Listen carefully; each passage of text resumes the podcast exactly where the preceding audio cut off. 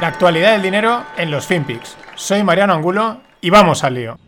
Digo una cosa, como le decía, que muchos dicen, yo tengo un chico que estudia, dice, economía. Y economía no hace falta estudiar.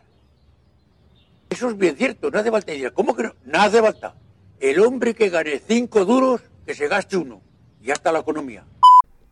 And we have another beautiful color, perfect for spraying. Who can take a sunrise, sprinkle it with dew, cover it in chocolate and a miracle or two? The Candyman.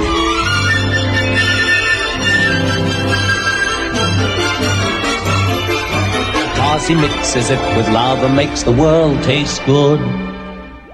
Cause the Candyman thinks it should. We're so excited to introduce a new, gorgeous purple. It looks stunning with the precision milled back glass and new design. It has elements of sophistication and brightness with the color matched aluminum edges. It's absolutely beautiful. Purple joins the iPhone 12 lineup for pre order this Friday, and it will be available on April 30th. ¿Qué tal, no financieros? It's stunning. Ahí teníamos a Tim Cook. Eh, son unos maestros, son unos genios del marketing, de la imagen. Es espectacular cómo te venden que hay un nuevo color de color. eh, perdón, un color morado, ¿no? Es el. eh, lo, lo- lo que- diferente, lo que ha cambiado. El, lo que había que presentar era el color morado. Los iMacs de colorines también. Las cosas como son, los diseños que hace Apple son chulísimos. Pero es verdad, y hay cada vez una base más creciente de consumidores, de los antiguos fans de Apple, muy encantados con, con lo potentes que eran los ordenadores, siguen siéndolo, con todo lo que desarrollaban, que siempre iban un paso por delante. Es verdad que últimamente, pues las cosas están en que si el reloj va a sacar a Buzz Lightyear, que si el color morado o los diseños, que ya digo, son chulísimos, están guapísimos, pero qué máquinas de, de venderte, entre comillas, la nada. Entre comillas, porque siguen avanzando, aunque como bien dicen en Sataka, que es una publicación de tecnología muy interesante, pues dicen, aunque la mona se vista de seda, con el M1 se queda. Se refieren al, procesador, que es el que cada vez va entrando en todos los dispositivos, pero también ahí sutilmente una ligera crítica, pues esa, quizás esa falta de, no digo de innovación, sino de, avance, ¿no? De, sorpresa, de pues ya eh, se reduce a, a un color o a un diseño o cosas así. Pero bueno, en cualquier caso, pues mm, es espectacular porque la, la- la fórmula le sigue funcionando totalmente. Otra de las cosas que han presentado, además de, de esos ordenadores de colores, lo cual también es bastante rompedor porque son el, el ordenador de mesa y en diferentes colores, que hasta ahora eran siempre eh, en gris o en un par de versiones de gris. Y es que tampoco soy un super fan de Apple, por lo tanto no puedo dar muchos más datos. Pero la presentación, que esta también es súper curiosa, es los AirTags. Eh, ¿Qué son? Pues son unos disquitos pequeñitos para no perder las cosas.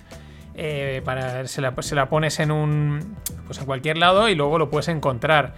Bueno, esto yo creo que ya existía o ya estaba por ahí algunas ideas por ahí circulando, pero esto es lo que mola, lo que es divertido de Apple es que de repente os llegan, sacan lo que, algo que ya estaba y entonces ahora mola. Entonces ahora es la leche, ahora fíjate esto, qué pasada.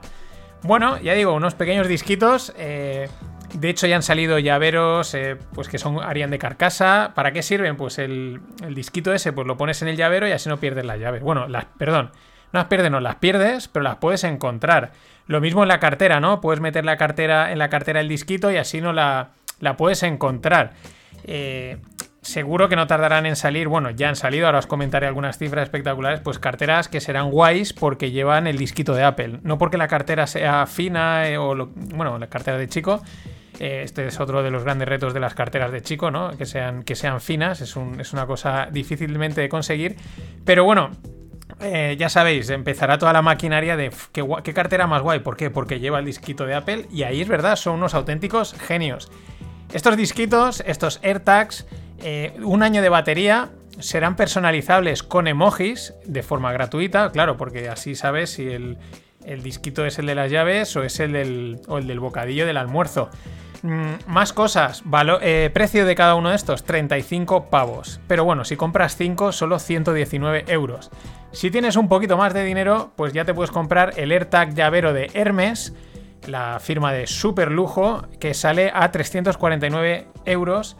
Si te lo compras el colgante borso a casi a 299, como la Seurete que quitan, y si es el pues el tag de el AirTag del equipaje, ahí también podría tener su sentido, 449 eh, euros. Vamos, esto es lo que se llama status signaling, ¿no? De demostrar que tienes más dinero que otro y que te puedes gastar 500 pavos en una cosita para no perder la maleta, ¿no? Y, pero que se vea, que se vea que, la, que no, lo vas a meter ahí entre, entre los calcetines, ¿no? Detrás de la funda de la maleta. No, no, no, que se vea que llevas un AirTag de Hermes eh, sacando, ¿no? Eh, mostrando status signaling. Pero lo, lo mismo, si te paras a pensar del punto racional, es una chorrada. O sea, es reinventar lo reinventable, pero es que a Apple le funciona, se hincha a vender. Es como los cascos. Los cascos, hay miles de cascos tan potentes como los AirPods pero luego facturan auténticas millonadas. A ver esto, vamos a ver los AirTags, esto, cuánta pasta les hacen, porque esto les debe costar, sí que, vamos, dos duros hacerlos. Impresionante, impresionante. It's stunning, que dice Tim Cook. Y bueno, ayer también presentaba resultados eh, Netflix, entre otros tantos, del primer cuatrimestre. ¿Y qué pasaba? Caía un 11%.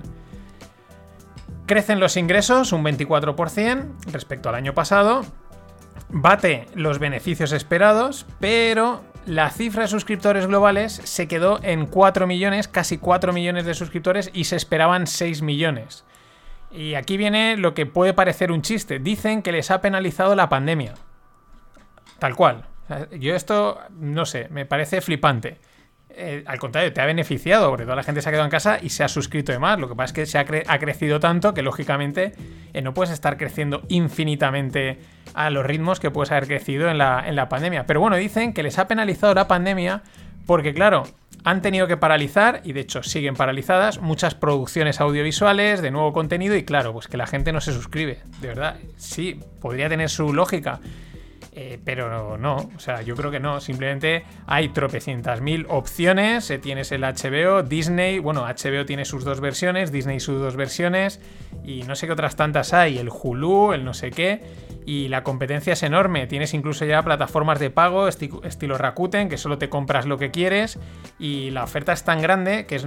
Y cada vez también oigo más gente, tampoco mucha, pero que dice: Pues si es que lo tengo pagado, pero no lo oigo. Pues aunque sean 7 pavos o 10 me lo voy a quitar, ¿no? Y bueno, pues es que no puedo estar esperando creciendo de forma infinita. Pero curioso, ¿no? Que la culpa es de, la pandemia. Qué listos. Y hablando de la pandemia, American Airlines va a volver a contratar pilotos, va a volver a poner a toda la maquinaria en marcha, lo cual sería una buena señal. Parece que las reservas de aviones se, se están empezando, se han recuperado y estaría empezando a movilizar incluso pilotos que tenían un poco, pues como aquí diríamos un ERTE, un ERE o algo así, en, parado, no, ERE no, un ERTE, eh, de modo pues en stand-by, pues están volviéndolos a reactivar, volviéndolos a llamar a filas, que podríamos decir, y prevén empezar a contratar y sobre todo en otoño, con lo cual esta noticia también hay que tenerla con calma, o sea, empiezan otra vez a contratar, pero en otoño es cuando realmente eh, parece ser que prevén ponerse ya a tope, con lo cual eso quiere decir que el verano, ahí, ahí, ahí, ¿no? Lo que también es esperable. Y el metaverso viene, según Jensen Huang. ¿Quién es Jensen Huang? El CEO de Nvidia. Nvidia es un empresote espectacular. ¿A qué viene? Bueno, el metaverso este es un término que se está utilizando, bueno, en muchos aspectos, pero sobre todo se, habla mucho en el mundo blockchain, por sobre todo el mundo NFT, mundos virtuales, etcétera. Ese es el, concepto de metaverso más allá de, de, la parte más espacial y estas cosas, ¿no? Para los seguidores de Interstellar, ese tipo de películas. Pero eh, viene en el sentido de que él lo que visualiza en esta entrevista, que también hay que decirlo, esta gente, estos CEOs mm, son muy buenos, pero también tienen una parte de marketing, ¿no? Y tienen que vender la empresa, el potencial de la empresa, porque tú te lees la entrevista, que os la dejo en la newsletter, es de, la, revista Time, y dices, ¡guau! Esto es la leche, esto es empresón, hay que también, yo creo, bajar un poco. Pero el fondo es interesante. ¿Qué es lo que dice? que a lo que vamos es a espacios virtuales que serán extensiones del mundo físico. De hecho, ya hay cosas así que podríamos decir estilo Fortnite o Minecraft, ¿no? Que son mundos virtuales en los que, bueno, pues emulan a pues, una réplica del mundo actual, a cada uno con sus colorines y sus formas, pero no dejan de ser, pues eso, una réplica casi de, distorsionada, pero real, por así decirlo, del mundo real. Y eso es hacia lo que él apunta a lo que vamos. Y el ejemplo es que han llegado a un acuerdo con BMW para usar la, la fábrica virtual gemela que tiene BMW de Regensburg. Es decir, BMW tiene una fábrica en Regensburg, en Alemania, y tiene una copia virtual donde despliegan pruebas y test y luego de ahí saltan a lo físico ahí es donde está el tema, ¿no? Pero sobre todo lo que él apunta es a que esto que en un principio puede empezar, bueno, pues probamos aquí, luego nos movemos a lo físico, puede ir tendiendo, y él dice que va a tender a, a una fusión, a que haya casi un mix en el que ahora me muevo a lo virtual, ahora me muevo a lo físico, y esa, esa mezcla, aunque sea palpable, pero cada vez va a ser más difusa, lo cual apunta ahí, deja caer también el rollo este de la simulación, ¿no? Simular cosas. No sé si habéis oído, últimamente se habla mucho de la simulación, ¿no? De que si realmente estaríamos, una teoría de estas locas que también molan, si realmente estaríamos viviendo una simulación todos, ¿no? Y es todo mentira y algunos dicen que Elon Musk sería el simulador máximo, ¿no? Hasta Internet es fascinante. Pero bueno, otra cosa que dice eh, Jensen Juan es que eh, dice que vamos a ver la automatización de la automatización, ¿no? Porque al vía inteligencia artificial, porque va a ser capaz de escribir códigos sobre sí misma, lo cual por un lado es aterrador y por otro lado es fascinante. También por eso Elon Musk decía que a esto había que meterle coto. Pero bueno, este es el tema impresionante, o sea, bueno, fascinante, también previsible, porque es la tendencia, lo vamos viendo, cada vez hay, hay más mezcla entre lo físico y lo, y lo digital, y ahí está metida Nvidia, que es una impresora y pinta que va a seguir siendo durante mucho tiempo. Y siguiendo con el mundo este de la inteligencia artificial, que lo que necesita al final son datos, datos, datos y datos, WeChat. WeChat es el WhatsApp eh, chino, muchísimo más potente, permite hacer mil cosas más, pagos, e-commerce y vamos, una barbaridad. Quiere introducir su, su propio teclado dentro de la aplicación y uno dice, ¿por qué? Si hay un teclado, ¿para qué quieres tu propio teclado? Claro, eh, a través de las teclas estamos constantemente metiendo información. Entonces, tener tu propio teclado te permite, eh, pues eso, datos y datos y datos, formas de teclear, palabras que se buscan, errores que se cometen. Es decir, alimentar la inteligencia artificial y las predicciones a tope. Interesante la noticia que puede pasar como, bueno, desapercibida tal, pero da una idea también de cómo funciona este mundo digital y de Internet. Y los chinos, si de algo saben, es de espiar. Y hablando del mundo de pues, digital, teclados y tal, en esa línea, eh, Discord, lo que sería el Slack, pero del mundo de los videojuegos y más de los millennials o de los generación Z, o ya no sé ni cuáles son las generaciones.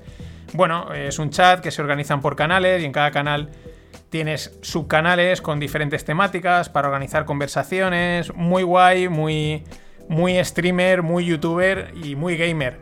Bueno, estaban en conversaciones con Microsoft. Eh, se esperaba una compra de Microsoft a una valoración de unos 10 billones, pero parece ser que Discord dice que quieren seguir siendo independientes porque están planeando hacer una IPO, una salida a bolsa. Claro, pues si para qué te vas a vender a cualquiera, si hoy en día coges, sales a bolsa y levantas billions en billions en billions. ¿Para qué te vas a liar con alguien que luego venga a decirte, a ordenarte la casa? Ya te lo ordenas tú y el dinero fluye directamente a la bolsa. No son tontos ni nada los de Discord. Parece que esta IPO eh, no sería tan tardía y estaría más cerca de lo que parece. Y como muestra de las locuras de la bolsa, el, un deli en Nueva Jersey. Igual algunos seguro que ya lo habíais oído, desde una noticia hace unos días, pero la tenía guardada para ver cuándo la podía colar. Bueno, es un deli, ya sabéis que son unas tiendas de estas como la de, como la de Apu, ¿no? De los Simpson, donde comprar comida, eh, bocadillos y cosas así. Y tiene una facturación de 35.000 dólares en los dos últimos años, ¿vale? El propietario de, esta, de este deli, de este, de este local, es una empresa llamada Hometown International. Bueno, este sería la única propiedad de esta empresa, de Hometown. Este deli que factura 35.000 euros en dos años según los libros. Bien, pues Hometown está cotizando en el mercado, sí, sí, se pueden comprar acciones de Hometown, a 100 millones de valoración. 100 millones, es decir, un deli que factura 35.000 dólares eh, tiene una valoración de 100 millones. Señores, es el mercado, amigos.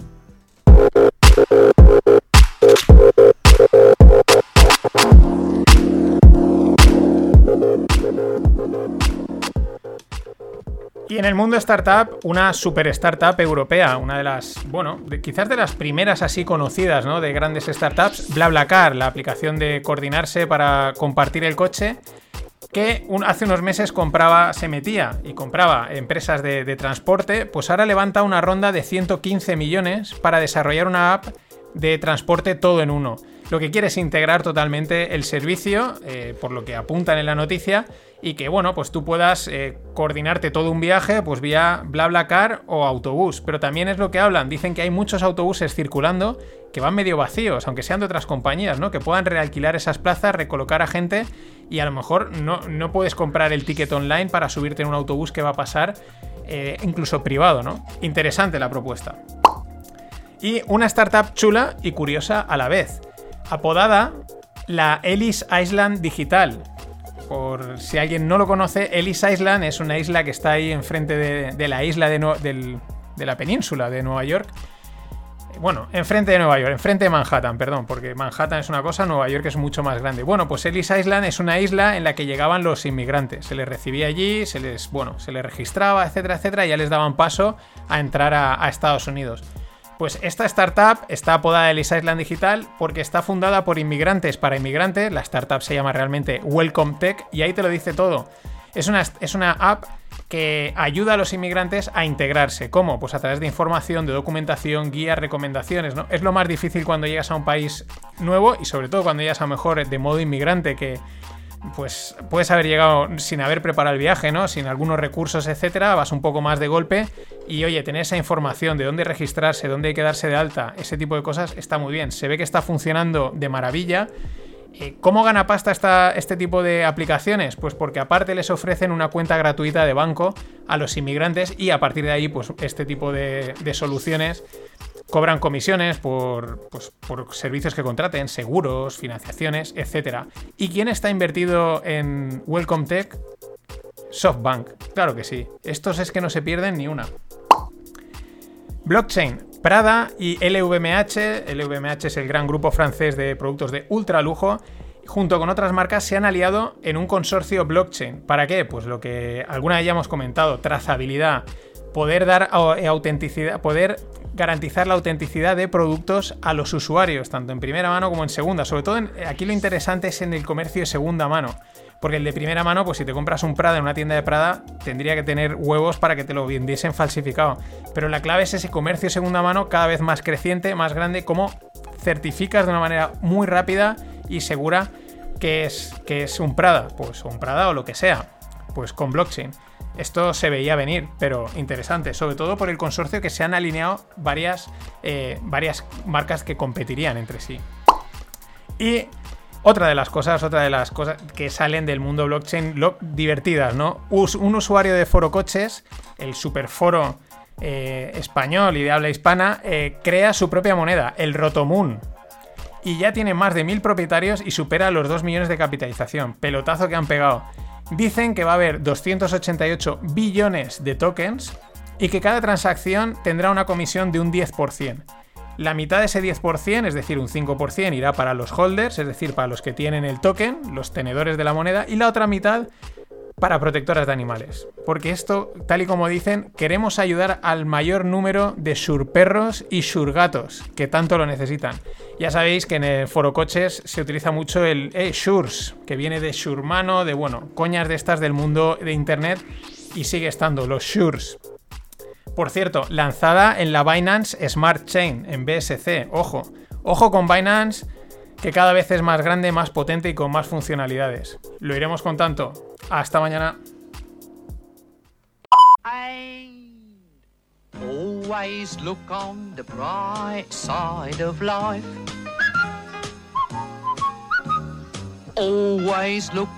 Light side of life.